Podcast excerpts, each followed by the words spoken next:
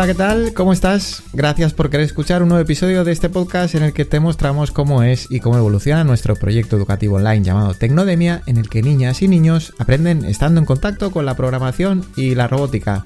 Hoy es 26 de enero y bueno, pues te doy la bienvenida de nuevo al podcast después de este parón navideño, digamos, de cambio de año. Y bueno, ya comenté que mmm, no sabía bien si tendría continuidad el podcast, lo vamos a ir viendo en las próximas semanas, porque ya estamos preparados para abrir y por lo tanto, pues no sé, no sé, no sé si realmente tiene sentido continuar con el podcast, pero bueno, lo iremos viendo, por lo menos hasta que vayamos a abrir, lo tenemos ahí y la idea hoy es mmm, plantearos, de hecho, cómo vamos a hacer esa apertura y por eso seguramente que este episodio tenga más que ver con la parte, digamos, de emprendimiento, si es que te interesa esa parte, más que con la parte eh, educativa, por decirlo así. No sé si conoces eh, mi lista de correo, Viajes a Indesia, pues en Viajes a Indesia precisamente uno de esas dos inquietudes, la del emprendimiento y la de la educación. Dejo algún enlace por si te, te interesa ese tema concreto del emprendimiento, ¿vale? Pero como te decía, mmm, vamos a hablar más de emprendimiento y vas a entender cómo, mm, qué inquietudes hay ahí, qué, qué, qué, podemos plantear en la parte de emprendimiento y qué futuro nos espera dentro de Tecnodemia. Hemos estado trabajando a lo largo de un año, que se dice pronto, eh, creando contenidos educativos dentro de la plataforma que han sido validados o están siendo validados por dos grupos que van desfasados unos meses entre ellos, dos grupos de, de niños y niñas y con eso vamos reajustando. Esos niños y niñas tuvieron eh, un precio especial precisamente porque son beta testers, nos están ayudando a, validar esa primera propuesta. Pero la verdad es que la validación viene ahora, o sea, la validación definitiva viene ahora, porque, bueno, puede ser que haya mm, personas que estén dispuestas a pagar ese precio reducido y ser beta testers y fenomenal, y luego no encontremos personas que estén dispuestas a a pagar el precio que hemos estimado que es necesario para llevar a cabo nuestra propuesta. Entonces, ahí viene la fase de, de, validación y la prueba de fuego que vamos a tener a partir de ahora. Mm, la fecha de la apertura no era muy relevante, es decir, bueno, pues una vez ya estamos preparados, ya hemos decidido que vamos a abrir, eh, no, no, no es demasiado relevante porque no vamos a hacer una campaña de marketing mm, alrededor de la apertura. Dar visibilidad a un proyecto como Tecnodemia es muy difícil. Eh, no, vamos a pelear en publicidad porque además es, eh, no es fácil de segmentar, digamos, y de aprovechar publicidad para separarnos a lo mejor de, un, de una propuesta presencial, que normalmente será lo que busquen los papás.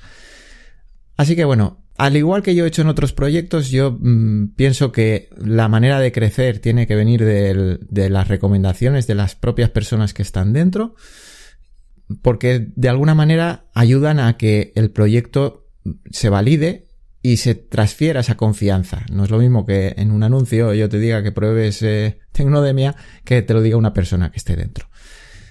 Esto es lento, pero bueno, en principio puede, puede, funcionar y vamos a ver si funciona de esa manera. Pero evidentemente nos tenemos que dar un plazo porque no, no, no podemos estar eternamente esperando.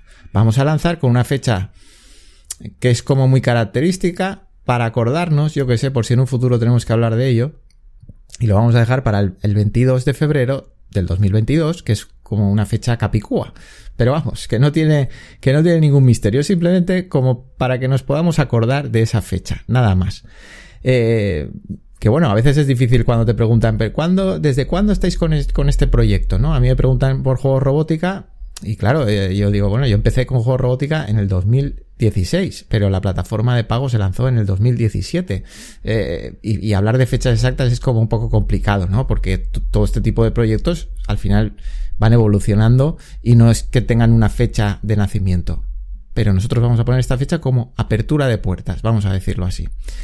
Como os decía, no habrá una oferta. No vamos a hacer una campaña para captar a un precio más bajo porque no, no, no, no nos sirve. Es decir, el precio es el que es y, y si no tenemos eh, clientes, alumnos a ese precio, pues eh, desgraciadamente todo este tiempo no habrá servido para mucho y tendremos que abandonar la propuesta, pero los números ya están hechos y no hay otra manera de hacerlo. Así que eh, lo vamos a hacer de esa forma. Podemos plantear si abrimos por temporadas o no, porque tiene su parte positiva. Abrir por temporadas me refiero a que haya un periodo en las que las puertas estén abiertas a nuevas altas y periodos en el que se esté cerrado como hemos estado trabajando todo este tiempo. Si os fijáis, hemos abierto dos veces precisamente para captar grupos de, de, prueba, ¿no? Grupos de, de, alumnos que trabajan como beta testers, probando los cursos que tenemos.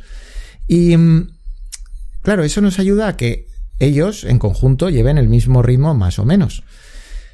Eh, esto tiene sentido sobre todo si consiguiéramos tener herramientas de comunidad, que claro, los, los, los padres ya nos están diciendo que ya no por los niños, sino que ellos mismos les gustaría estar conectados, los padres, ¿no? Eh, me parece muy interesante porque al final el, también los padres que van a llegar a nuestra propuesta pues tienen seguramente un punto de vista sobre, sobre el aprendizaje, sobre la educación en común y me parece interesante que estén conectados. Y también los niños mm, como compañeros de promoción, vamos a decirlo así.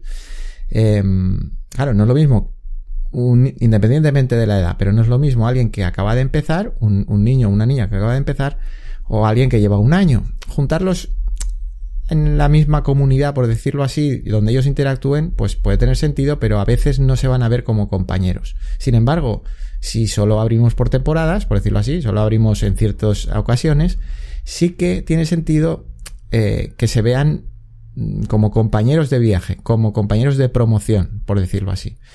Pero como aún no tenemos esas herramientas de comunidad, mm, necesitamos primero un volumen de alumnos para, para poder plantear eso pues bueno, ya veremos si abrimos por temporadas o no. De momento vamos a abrir, la puerta estará abierta para el que quiera acceder y, se podrá dar de alta automáticamente, aunque ya sabéis que nada más que alguien se da de alta ya nos ponemos en contacto para tener un, pues eso, una reunión más personal. Y mm, los puntos, digamos, o sea, mm, los, em, los límites para ver si estamos funcionando o no y tener esa validación va a ser el verano de 2022. Ya os decía que, que el punto de vista em, de negocio va a ser más lo que hablásemos en este, en este episodio y tiene que ver con esto.